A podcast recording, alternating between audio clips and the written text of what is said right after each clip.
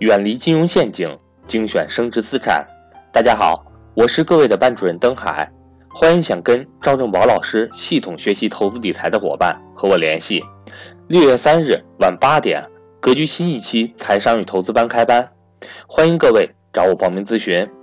我的手机为幺三八幺零三二六四四二，我的微信为格局全拼小写后面加上六八六八。也就是格局六八六八。另外，赵正宝老师有组织一期年底于上海举办的中国进出口博览会线下考察团，为期三天两晚。赵正宝老师面对面为大家讲解创业机会，现在接受报名中，名额有限。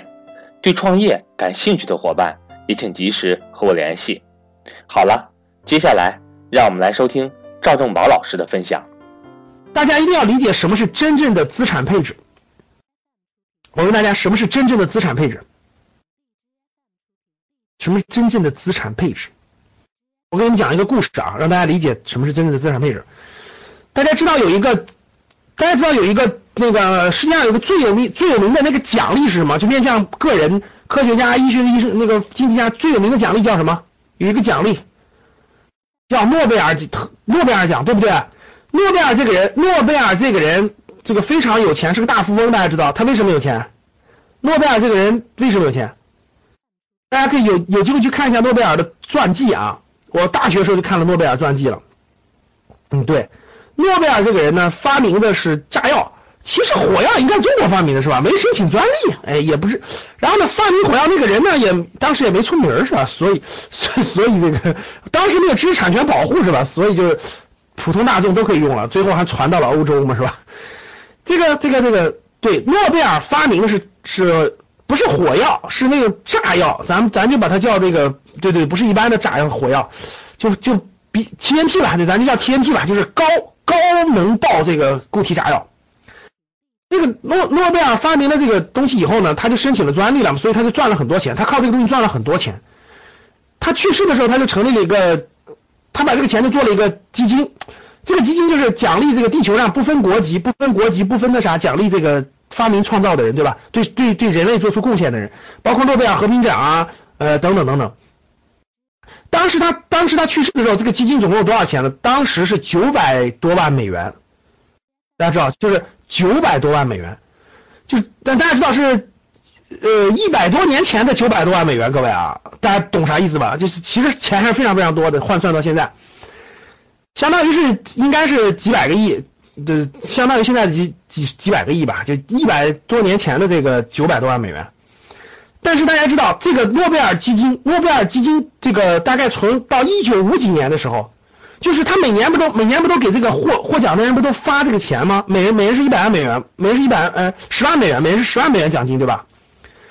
然后呢，这个这个这个发到到这个一九五几年的时候，对，发到一九五几年的时候，各位已经已经就剩一半了，就是因为这个原来他这个钱，原来他这个基金只能买这个就是那种持有现金，或者是买买什么来叫这个货币基金，类似于咱们的货币基金，对，他不能碰别的东西。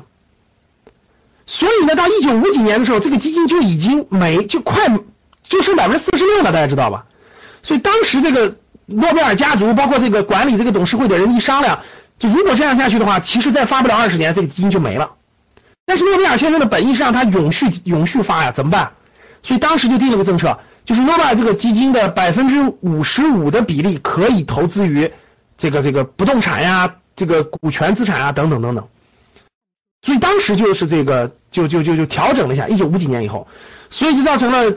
后来的这么多年，就后来的这么多年，这诺贝尔这个基金就不断的增长，不断的增长，不断的增长，它不停的发，不停的增长，他自己的资产不断的增长，但是每年都在给那个获奖的人发，现在反而资产升值了，就越升越多，每年的利润就就够发这个这个这个这个每年获奖的人人群了，所以大家去了解一下这个就知道了，这就是资产配置。你必须做正确的、合理的资产配置，你那个资金才会越来越多、越来越多。要不然的话，你那个资金越来越少，当然资金越来越少。你像这个正常的这个欧洲，包括美国的这个、这个、这个、这个富人啊，发达国家的富人，一定是讲资产配置的。哎你哎各位，你们见过这个哪个哪个这个这个这个这个发达国最近一百多年来哪个发达国家的富人是全持有房子的吗？你们见过吗？就他什么都他什么都不持有，他就持有房子，他就买的那都是那个房子。如果他是这样的话，如果他在欧洲或在美国的话，他很快他用不了几年就变成穷人了。你知道为什么？因为因为他持有的房产越多，他的交的税越多，持有的越多，他交的税越多，他每年要交这个税就吃掉他的现金流了。对，持有成本的他吃掉他的现金流了，也就是未来中国将收的房产税。他持有的越久，他就交的越多，持有的越多，而且越到后面交的越多。所以你去看国外的大土豪、大富豪，就没有几个全囤房子的。他会囤一个庄园，比如他会囤某一个庄园，作为我的庄园，对吧？或者再囤几套房子，但他不可能，他所有的资产都是那样，那他肯定不是大富翁，因为人家的，因为人家的这个政策已经很规范了。你如果持有这么多房，你就要交更多的税，你必须交得起才行。所以你们知道，来再给你们讲个案例，特别有意思的。你们知道那个欧洲，欧洲不是有很多城堡吗？欧洲的很多城堡，等传到他第四代、第五代的时候，最后那个人把那个城堡就都捐了，你知道吗？他就不持有那个城堡了，你们知道吗？你们看很多电影里有成龙的有几个电影里，包括你们仔细去看就有。就比如说这个城堡当年是他爷爷的建的城堡，很有钱，但随着后来他这个家族这个兴旺，他没有那么多钱养这个城堡，交不起税了。他最好的方法就是把这个城堡捐了。他把这个城堡捐了以后呢，比如说这个城堡有的城堡就捐给某个基金会等等等等以后呢，捐给银行以后呢。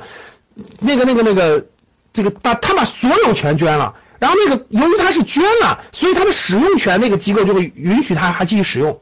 很多家庭是这样在享受的那个城堡，那确实是这样的。所以看这啊，那个比如说有的家他就把那个捐给了一个大的慈善基金，慈善基金就允许他使他有使用权，但是所有权给慈善基金了，因为那个基金他他才能有钱交那个税，懂了吧？还还有那个，还有给了这个银行的，比如说他就相当于他抵不过这抵给银行了，都有都有。好了，看这样，所以说正确的理解资产配置是很重要的。